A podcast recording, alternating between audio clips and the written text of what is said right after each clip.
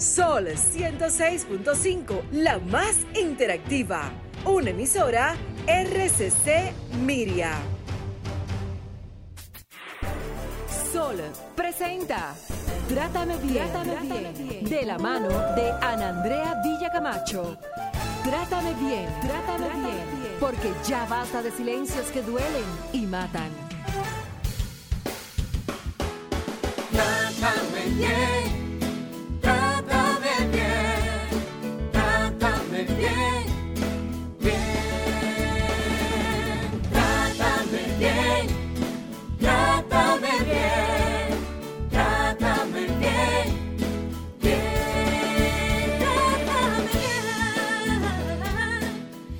portaba mal, muy mal. Había que agarrarle, jalarle el pelo.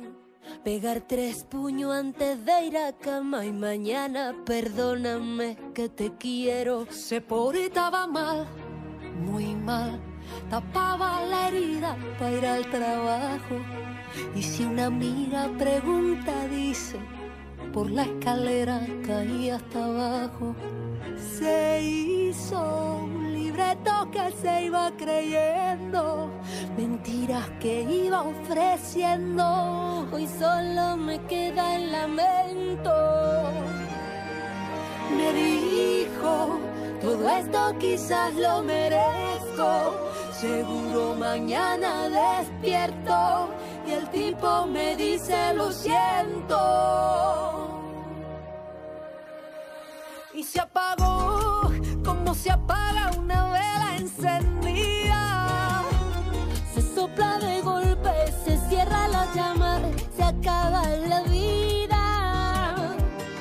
Y así murió, como se mueren miles cada día. Entre este silencio la culpa es del hombre, pero también mía. Se portaba mal, muy mal. Eso le decían las viejas del barrio. Que aquí se nace pa' obedecerle. Y si algo duele, lo va guardando.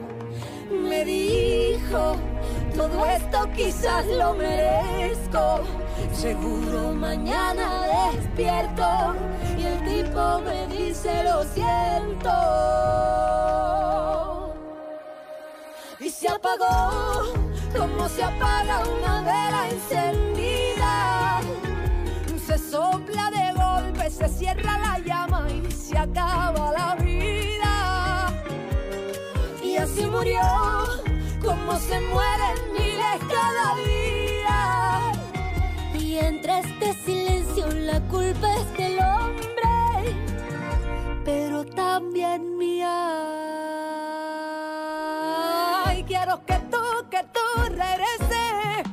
para sacudir todo este llanto, para decir perdóname por no hacer caso. Buenos, buenas tardes. Gracias del alma por estar con nosotros en este nuevo abrazo que es tu programa Trátame Bien. Soy Ana Andrea Villa Camacho y estoy en Sol 106.5, la más interactiva. Los controles son del señor Humberto, la producción es de Jennifer Peguero y hoy tenemos como cada sábado un programa muy especial y por supuesto tiene que ser por Sol. Sol, la más interactiva. Quiero también decirles que para contactarnos y comunicarse con nosotros, nuestras frecuencias son 106.5 FM en Higüey y Santo Domingo, el 92.1 FM en la región de El Cibao, 94.7 FM en el sur y el este y 88.5 FM en la bella Samaná. Nuestras redes sociales nos contactas por arroba Trátame Bien Radio, arroba Becamacho, arroba Sol FM y arroba Jen Peguero 30. Miren, y pues la semana pasada en Trátame Bien hablábamos precisamente de reflexiones sobre el respeto, la paz, y sin embargo, duele. Duele porque hemos pasado eh, esta semana que transcurrió em, Semana Santa con mucho luto en la República Dominicana. Hemos pasado un asueto de Semana Santa lleno de dolor, lleno de sangre, lleno de interrogantes, muchas interrogantes sin respuestas, lleno de mucha impotencia, de mucho asombro también, de mucha confusión de por qué pasan las cosas, porque definitivamente que la violencia machista y la violencia feminicida afecta las mujeres que son víctimas, afecta a los hijos, víctimas directas, afecta a las familias que son víctimas colaterales, afecta los allegados a esa víctima, a esa familia, afecta la gente cuando ve las noticias, afecta el Estado. Y precisamente hoy tengo el lujo de estar entre dos grandes, entre dos grandes que admiro, que, tengo eh, el honor de ser su amiga, amiga de ambos, porque les quiero mucho a ambos, respeto mucho a ambos y también mi admiración es infinita y agradecimiento hacia ellos. Son dos expertos en esta materia de violencia machista. Me refiero al doctor Luis Vergés, eh, pues terapeuta familiar, director del Centro de Intervención Conductual para el Hombre, experto en muchísimas cosas que si digo el currículum de Luis, entonces tendríamos que tomarnos la mitad del programa. La otra contraparte eh, que presento con orgullo es mi querida Itania María, quien es periodista de profesión, psicóloga de profesión, también magíster en terapia de pareja, tiene esa dualidad también, igual que Luis, de ser eh, comunicadora, periodista y también psicóloga. Ya ustedes saben qué dupleta tiene Trátame Bien hoy. Y el tema precisamente les compete y de ellos, de este, ellos saben, radiografía de los hombres violentos en la República Dominicana. Luis y Luis Vergés con B chiquita y Tania María, más que las gracias, bienvenidos. Cuéntenme, ¿cómo están? Primero que todo. El, tienen el micrófono en mute, ambos. Así es. Eh, bueno, yo felicísima de estar aquí, pero más que feliz, orgullosa. Y tú hablabas de, me ponderabas y te lo agradezco, pero quiero leer brevemente algo que tengo a mano, algo que escribió ah. Newton. Si he podido, y, me, y, me, hago, y me hago dueña de estas palabras.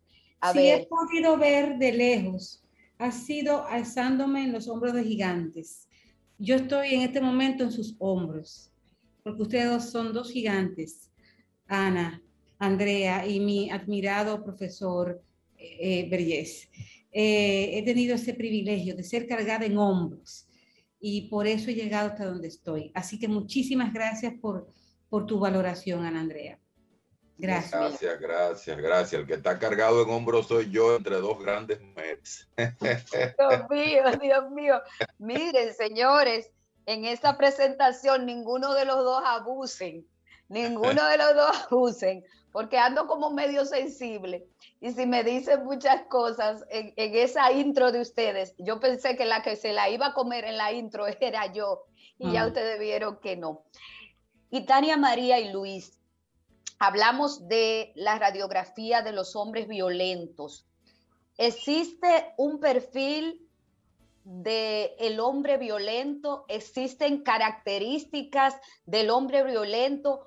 ¿Cómo podemos radiografiar el hombre violento para que las personas que nos están escuchando, hombres y mujeres de mi gremio de Trátame Bien, puedan más o menos identificar cuáles son las partes del cuerpo que componen un hombre abusador, maltratador o violento? Y, mira, quiero hacer un inciso aquí porque el profesor, el doctor Luis Vallés, nos va a responder porque es el autor de ese estudio que precisamente la Procuraduría dio a conocer hace 15 días. Entonces, mi propuesta es, profesor, maestro, doctor, no sé ni cómo llamarlo, porque para mí Luis Vallés es como, wow. Eh, profesor querido. Es mucho, es mucho. Claro, por Dios, tenemos el privilegio de tener este hombre que hizo un estudio muy interesante sobre la relación de la alexitimia con los hombres violentos, la deslegitimia es la, la imposibilidad de eh, manifestar aprecio, cariño. El profesor ya adelantará esto. Y la propuesta es que el profesor hable de esto y yo puedo utilizar, bueno, desde el punto de vista periodístico, manejo con la prensa, si, si les parece, ¿no? Dar esas claro opiniones. ¿Le parece? Claro que sí. Luis Berger, arranca. Yo soy obediente. Miren, eh, sabe que el Ministerio Público es un órgano institucional con una gran responsabilidad social, ciudadana, por, eh, porque ahí está el brazo operativo de todo lo que pasa en relación a la dinámica de la violencia. Por ahí pasan las víctimas, pasan los agresores, pasan los procesos que deben levantarse sobre la base de evidencias. Cuando tú tienes un ilícito como este, que es de orden público, pero que ocurre en un espacio privado, no es tan fácil.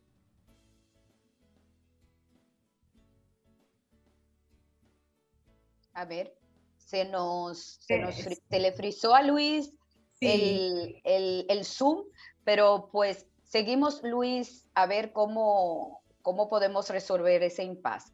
La verdad es que eh, hablando de, de, ese estudio, eh, Itania María, que hizo la Procuraduría General de la República con una toma de 1.500 hombres que habían sido eh, denunciados por violencia de género y que, al igual que la maestra Soraya Lara, Luis Vergés se ha ido eh, por el estudio científico de, esta materia. Son, yo diría, las dos personas que están eh, en, a nivel internacional eh, reconocidos, entre otros, pero los menciono a ellos como investigadores científicos en la materia.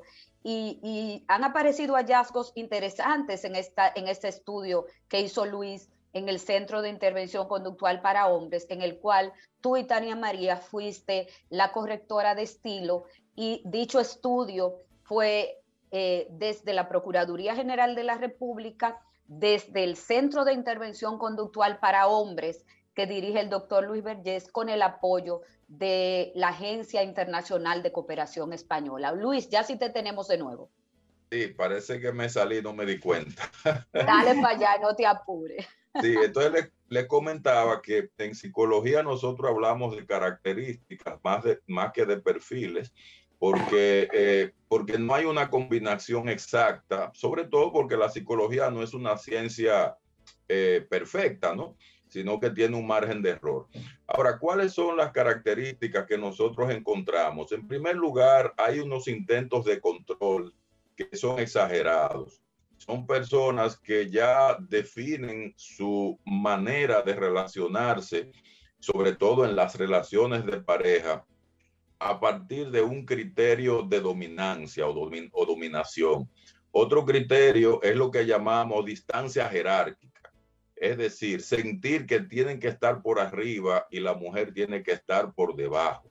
Y si no encuadran una relación en base a esas dos variables, entonces hacen lo que sea para que eso ocurra así.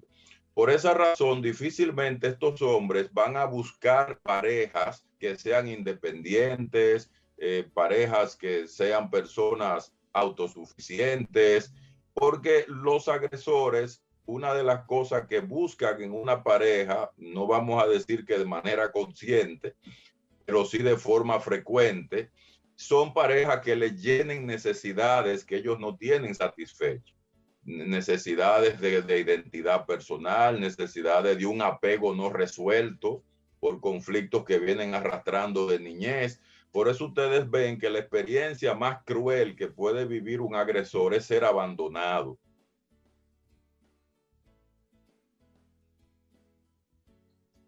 Ahí se nos fue de nuevo, profesor.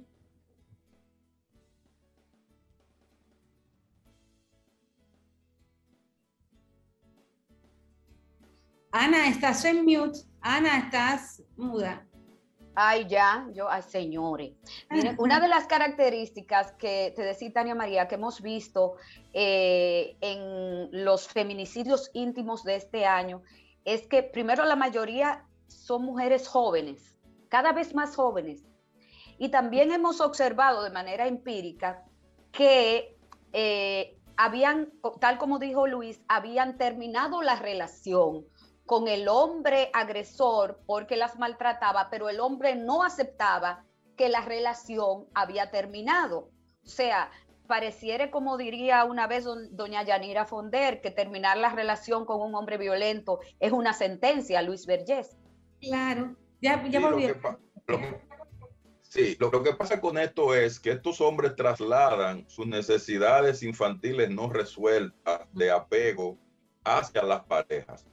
Y por eso ustedes ven que no tan solo las mujeres que han sido asesinadas, sino muchas mujeres que tienen nuevas parejas pasan un calvario porque estos hombres las siguen.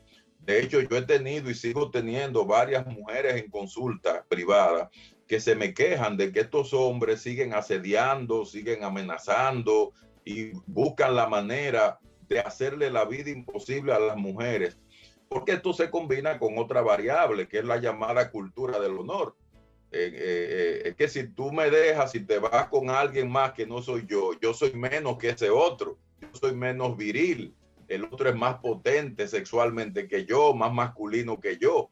Entonces todo eso se va conjugando dentro de estas características que comparten estos hombres y que van aumentando el riesgo en la medida en que ya tienen antecedentes de violencia.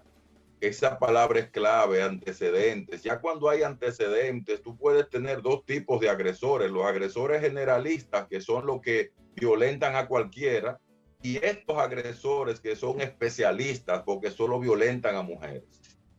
Profesor, de, su discurso me quedo dos cosas y me gustaría ¿verdad? ampliarlas. Primero, eh, ese agresor que también tiene una disfunción sexual o eyaculador precoz o retardado, porque también se, he tenido acceso a casos de que este hombre agresor tiene alguna disfunción de ese tipo, no lo reconoce y lo que hace es eh, eh, esa situación lo hace más violento.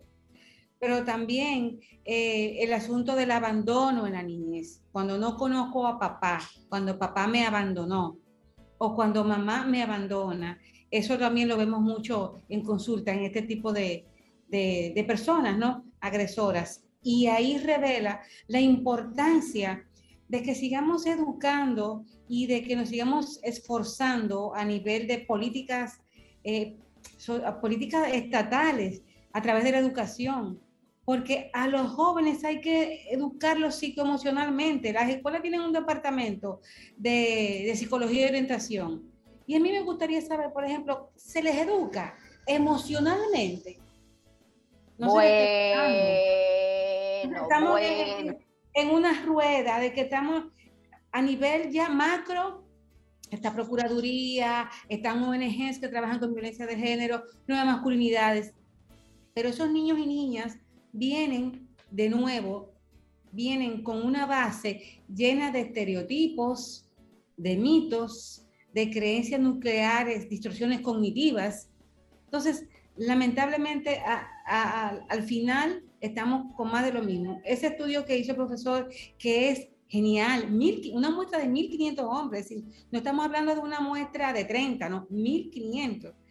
Y con unos resultados que ya él seguirá destacando, pero que nos tienen que hacer reflexionar de cómo algunas mujeres asumen, ay, es que, es que así fue, o que es, él me da porque me quiere, o cosas que tú dices que... O me pega lo normal. Exactamente, como el libro, ¿verdad? Mi marido me pega lo normal. Esas son situaciones, creencias nucleares en la base familiar dominicana que tenemos que comenzar a trabajar desde eh, la base educativa, porque si no, vamos a estar repitiendo más de lo mismo. Luis e Itania, el hombre también agresor eh, es celoso, es controlador, es narcisista esas tres características las encontramos juntas, eh, y perdonen mi ignorancia al preguntar, en un hombre eh, agresor? Son características frecuentes, solo que los celos en este caso no son puros. Eh, los celos son estrategias de control, porque fíjate que cuando el hombre cela, inmediatamente los celos se traducen en un comportamiento de seguimiento, de persecución, de no te me junte con fulano, ven acá, qué fue lo que te escribieron. Y al final los celos terminan siendo una emoción tránsito que da paso a un subyugamiento y un atosigamiento de la relación.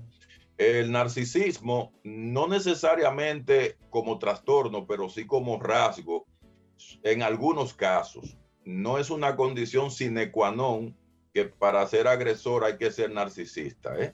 El, narcisismo complica la situación. La, la, complica porque es una sensación de grandiosidad donde esta persona necesita estar arriba y la mujer abajo para él sentirse validado como un ser humano importante.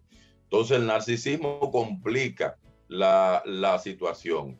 Mira, el, y Tani es un comentario que es fundamental aquí y yo vuelvo con la Procuraduría General de la República. A veces la Procuraduría cae en la trampa de actuar como el conejo Borbón y querer hacerlo todo. Y, y, una institución no lo puede hacer todo. Eh, la Procuraduría General de la República tiene estrategias para gestión de riesgo y esa tiene que ser la función fundamental. Pero la Procuraduría General de la República no puede sustituir a los padres en la educación de sus hijos no puede sustituir a las parejas en la manera como deben relacionarse. La Procuraduría General de la República no puede sustituir a un organismo gestor de políticas públicas que tiene que articular a todos los actores. ¿eh? Todo eso es parte de lo que nosotros tenemos que ver, porque uno de los problemas que tenemos es que hay muchas dimensiones no resueltas, desde el área de la salud, desde el área de la educación, desde el área comunitaria, desde esa ausencia de los llamados valores comunitaristas, que es la capacidad que debe tener un ser humano de regularse a sí mismo. O sea, el ser humano no está diseñado para que lo, lo regule la policía o lo regule Procuraduría. Esos son procesos que la persona tiene que ir integrando como parte de una socialización normal y que cuando no se logran, entonces te llena una sociedad de criminales. Entonces, para que nosotros tengamos un accionar correcto en este tema, primero tenemos que prevenir las conductas criminales. Y eso no lo puede hacer un solo organismo. Eso tiene que ser una articulación que tiene que iniciar con una conciencia de, es como un órgano. Fíjate que el organismo humano tiene varios sistemas. El sistema nervioso central, el sistema inmunológico, el sistema endocrinológico, el sistema mental. Y cuando uno de ellos falla, los otros se desmoronan también y la persona se enferma. Y eso es lo que está pasando. Cuando tú ves que matan siete mujeres en menos de una semana, que dicho sea de paso, eso es un brote, ¿eh? porque la norma en los primeros tres meses fue que la violencia redujo a la mitad en comparación con los tres meses de primeros del año anterior. Sin embargo, fíjate cómo en una semana se da este brote, pero ¿qué pasó ahí? Bueno, lo que estamos hablando, una combinación de efecto llamada, porque los crímenes, cuando son así, con una modalidad atípica, tienden a llamar más la atención y tú tienes una serie de agresores que están contenidos, están reprimidos y están ambivalentes. Entonces encuentran como un permiso para ellos imitar la misma conducta que se manejó de manera inapropiada a nivel público. No hay nada más contagioso que un feminicidio y que un suicidio cuando la información se maneja de mala manera, como si fuera una telerrealidad, como si fuera un show mediático. Daño terrible, por Dios. Por eso en el, en el mismo manual donde nosotros presentamos los resultados del estudio, eh, hicimos un anexo especial para los medios de comunicación sobre cómo tratar la información pública relacionada con la violencia. Porque es que cualquier información mal abordada se puede convertir en un permiso para un agresor que está reprimido, confundido y ambivalente. Lo puede interpretar así. Mire, una, crítica, una crítica que tengo yo como periodista y así lo llevo a los talleres que doy, es que cómo es posible que le demos el don de la palabra a un asesino él acaba de matar a la esposa, ay, yo me arrepentí, yo no lo quise hacer. Por Dios, eso lo tiene que decir el juzgado y su abogado. Los medios no estamos para darle la palabra, el privilegio de la palabra, señores, porque un micrófono es una gran responsabilidad y es un privilegio usar un medio de comunicación. Entonces, Ay, que- ay, ay. que los medios me publiquen o me, o me graben o, o entrevisten a un hombre que ya sabemos que mató a una mujer. Es decir, hay que llevarlo a juicio porque, bueno, hay que, hay que seguir las normas procedimentales del derecho penal, pero ya la mató. Ay, que yo estoy muy arrepentido, que yo no quise hacerlo. Por Dios, eso tenemos que seguir trabajando, porque reitero mi lema, no le podemos dar el don de la palabra, el don de los medios de comunicación, el privilegio de un micrófono a un asesino. Eso no puede Ay, ser. ay, ay. Y Tania María y Luis, y con ese mismo tema que introduciste, pues vamos a continuar después de esta pausa y después de ese fuetazo que ha dado Luis Vergés. No le cambie.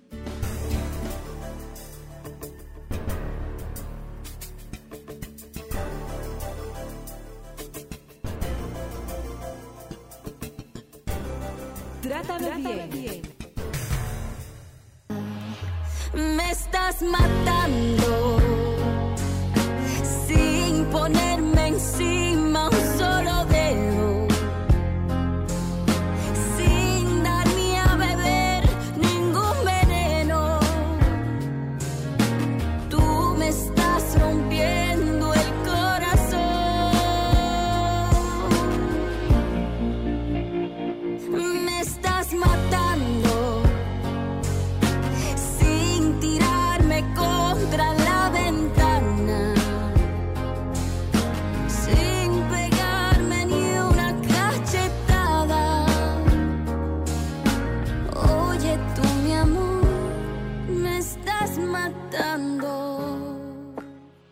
Señores, y de nuevo aquí, yo vi un lead hace, así es que se dice, Tania, ¿verdad? Lead. Y una entrada, que es la, el primer párrafo de una información.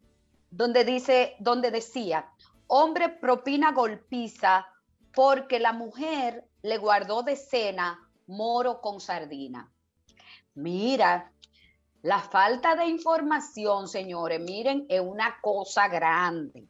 Por eso yo consulto, pregunto, cuando no sé una cosa, no me da vergüenza preguntar a los que están más actualizados que yo, cómo es eso, eh, retómame, porque podemos caer en errores, eh, en, en violación de derechos humanos, en burlas eh, innecesarias al enfocar una noticia. Y Tania María y Luis, las noticias de violencia machista y de violencia feminicida, cómo debe ser enfocada, porque señores, ver los cadáveres ensangrentados de WhatsApp o en WhatsApp y en, y en la prensa de las víctimas, ver eh, eh, cómo redactan una noticia explicando literalmente cómo la mató, en qué momento, cómo fue que se hizo, como si eso fuera relevante para dar una noticia. Y como tú decías, y Tania María ahorita, entrevistar al imputado, que hasta lo victimizan, la víctima, como digo Ajá. yo, del proceso, termina siendo. Mira, ¿Cómo, cómo es que se debe hacer esto, Luis e Tania? Y Tania? yo una vez leí una información que solamente faltó ponerle porque ella fue la culpable de que, lo- de que la mataran. Sí. Ah, Aquí hay informaciones que lo culpabilizan a la, a la muerta. Ella se lo buscó. ¿Qué se recomienda? En algunos países hay protocolos, en medios de comunicación hay protocolos escritos de cómo, del tratamiento correcto de una información de un feminicidio. A veces no hay que escribir cinco párrafos, con dos párrafos explicando no más que el hecho, el hecho puntual. No ir a preguntar a vecinos y a vecinas, ¿qué usted cree, lo que, qué usted cree que pasó? Mira, aquí se da cada cosa. Hace unos meses hubo un hombre que cometió un feminicidio y entrevistaron al papá de él. ¿Y cómo mi hijo iba a hacer eso? Mi hijo era un hombre bueno. Toda la información era disculpando al, al feminicida. Entonces, eso no puede suceder. Eh, yo siempre he dicho que está mal usado esto de crimen pasional. Está mal, aunque se use aquí, allá y acullá, está mal. El crimen, esto de crimen pasional viene de la dictadura de Franco en España, que a partir de ahí fue que se empezó a usar ese término, crimen pasional. La pasión no lleva a matar a nadie. El amor no mata, el amor no duele. Entonces no podemos hacer esta, este menjurje de pasión con asesinato. No, la, mató por celos, la mató por, la mató por celos también. Un agresor la mató. No podemos justificar el porqué. Ahí hay un hecho indiscutible, un asesinato. Y nadie tiene derecho a matar a nadie. Por lo tanto, no hay una justificación para, eh, para yo escribir que la mató porque le guardó moro con sardina. No. Un hombre mató ayer una mujer. Eh, en tal situación, en, tal lugar. El hombre fue apresado por las autoridades o el hombre está prófugo. Ya, con dos párrafos usted informa el hecho. Muchos datos caen en el amarillismo, muchos datos caen en darle las ideas al otro de cómo es que la voy a hacer, cómo es que la voy a matar, qué es lo que voy a decir. Entonces, lamentablemente, y te digo también que me duele mucho porque yo he participado en muchos talleres, no desde ahora, no desde ahora, talleres de cómo escribir sobre violencia de género, sobre suicidio, y lamentablemente revisamos los medios de comunicación y estamos cometiendo los mismos errores. Medios digitales, eso es penoso, y sobre todo los medios digitales en provincias, medios escritos, audiovisuales, televisión, radio, en la manera a veces dicharachera con que se, de que, como se tratan, mejor dicho, los temas de feminicidio en algunos programas de radio. Eso mete miedo. Pero Itania María, ¿sabes algo? Yo he preguntado, porque, porque inquieta Luis también yo, y, y también que me duele ver ese tipo de noticias, eh, lo que dicen es, bueno, así me llega la nota policial. Y como me llega la nota policial así, yo así mismo la replico. Entonces se escudan, se escudan en que así es que le llega la nota policial y así es que, así es que describen la noticia o, describen el cuerpo de la noticia. Yo tengo un argumento que no es de ahora y es el siguiente.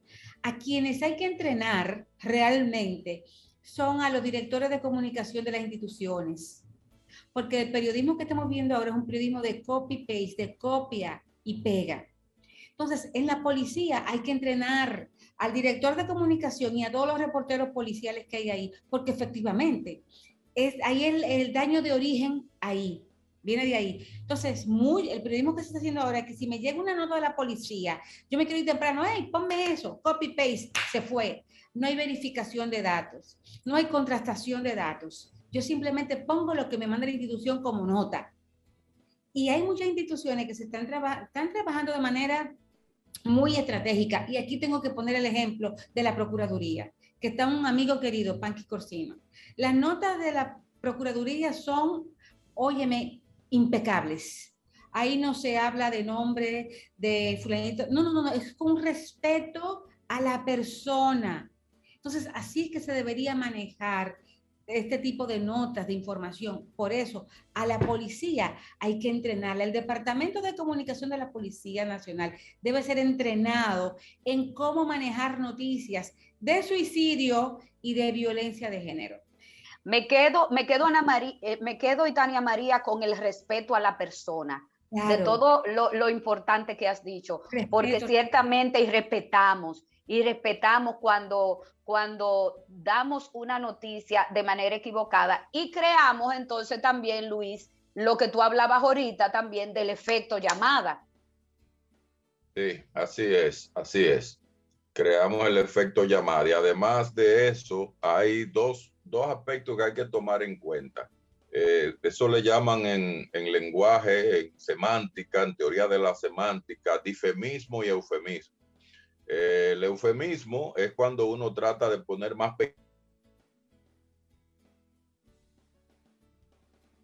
A ver, creo que Luis, creo que se nos fue Luis, ¿volviste? Sí, Una, una, estrategia que podría usar el profesor es quizás quitar el video y que solamente se quede con audio, porque aparece una ah. situación de, ah, perfecto, perfecto. Y Tania, los hijos huérfanos de la violencia, esto que quedan, eh,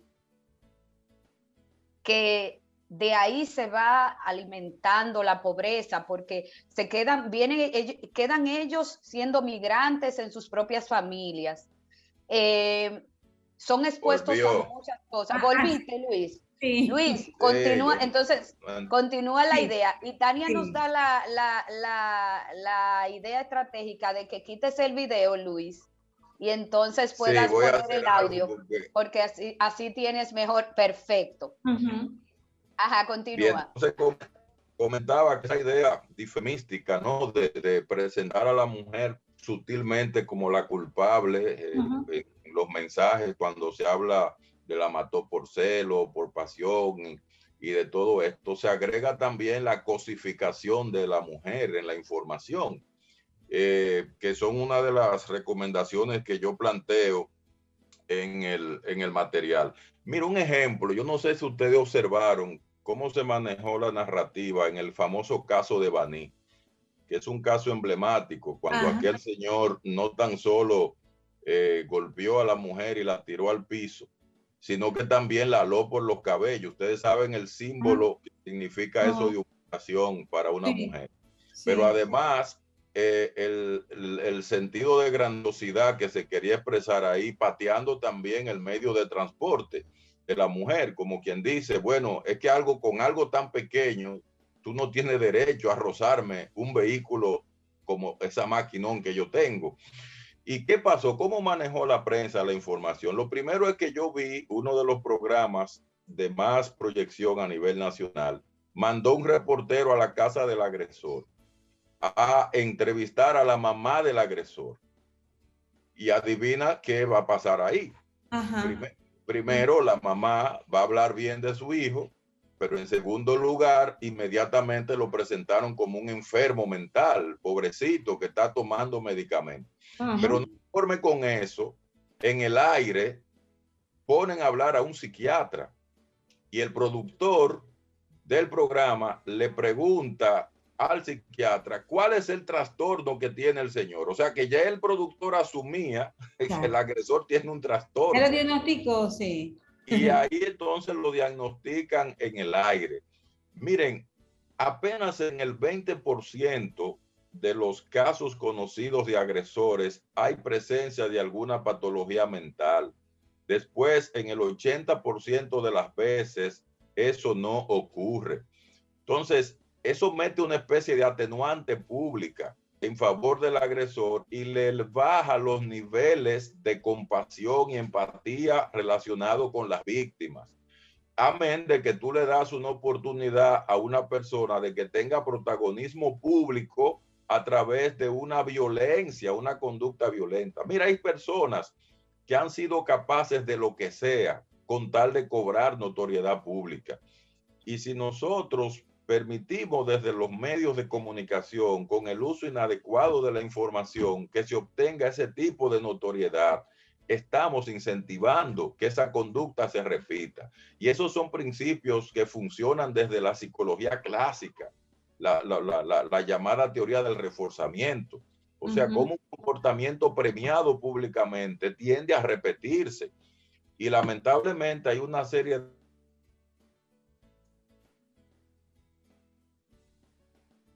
Se, se, nos fue otra vez, Luis.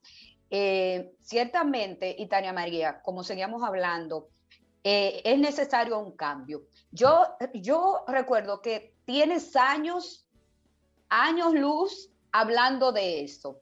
Pero a ver, ¿cuándo, ¿cuándo, vamos, ¿cuándo vamos a cambiar? ¿Cuándo vamos a empezar a decir, déjame redactar una noticia de violencia machista con respeto hacia las partes. Y cuando Luis estaba hablando del caso de Bani, oh, pero yo recuerdo que hasta la hermana del agresor la, la, la entrevistaron intimidante y amenazando. ¿Tú recuerdas, Luis? Amenazando, ustedes recuerdan, amenazando a la víctima.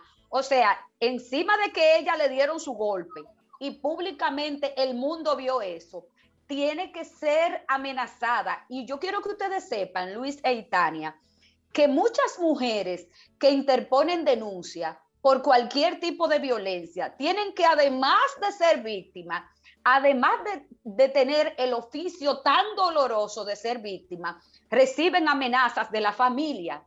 Entonces, para mí, si usted es capaz de estar amenazando una víctima porque interpuso una denuncia que es su derecho, usted, señora, o usted, señor, es tan agresor como el que está preso o como el que está en un proceso. Porque yo no sé si es que hemos perdido el norte, yo no sé, ustedes me dirán como clínico qué es lo que está pasando. Ahora, y lo, y lo vi recientemente ayer, en muchos casos, que los hombres están siendo procesados y las víctimas tienen miedo porque las familias, las hermanas, las ex esposas, hasta ex esposas de imputados por violencia de género se dedican a perseguir, a hostigar, a sofocar a las víctimas. Entonces las mujeres se sienten amenazadas y también se sienten solas. Luis, ¿qué pasa ahí? ¿Qué pasa ahí, Tania? Sí, sin duda alguna, aquí hay un tema que hay que combinar dos cosas, la propensión individual que tienen los agresores eh, por los motivos que ya explicamos, con una situación social que no activa los mecanismos de redes de apoyo de forma sensata. Fíjate que lo primero que pierden las mujeres como parte de sus redes de apoyo es el mal manejo de sus propios familiares, de, de sus propios familiares que manejan mensajes distorsionados y que tratan de culpar eh, a, su, a su víctima, porque la, eh, eh, la víctima no es solo del agresor, la víctima es también familiar, la víctima también es social, y tratan de culpar a las mujeres de la violencia que reciben, pero también las desorientan, porque le claro. dicen no denuncie, ten cuidado, porque si tú denuncias, tú vas a desbaratar a ese hombre, tú vas a desbaratar tu familia, y aluden incluso a nuestros de contenido religioso para, para meterle también la culpa divina, como llamamos en psicología. Claro que sí. Mire, tenemos una llamadita, Luisa y Tania. Hola. Sí, buenas. ¿Cómo está? Cuente. Bien.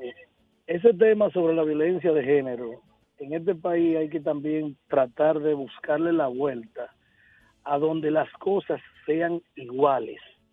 Cuando digo iguales, por ejemplo, en las redes todos vimos la situación que se dio con un comunicador que se llama Casal y la esposa a donde le posen un vehículo le entra pecosones de todas formas. Si ese caso hubiera sido al revés, que el casal que le da a la mujer y lo graban de esa manera, aunque la esposa no ponga una denuncia, a casal va y lo buscan preso el otro día. Sin embargo, a la esposa se quedó todo así. Entonces queremos igualdad de género en todo el sentido de la palabra, pero también los hombres tienen derecho a no ser maltratados o no ser provocados por la mujer para evitar cierto tipo de situaciones. Muchísimas gracias. Y Tania, María y Luis Vergés te van a contestar luego de esta pausa. No le cambien.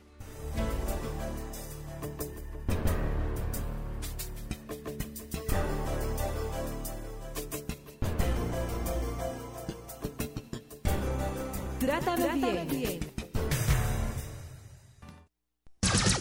Son 106.5. Trátame bien. Trátame, Trátame bien. bien. Comunícate 809-540-1065. 1-809-200-1065 desde el interior sin cargos. 1-833-610-1065 desde los Estados Unidos. Sol 106.5, la más interactiva.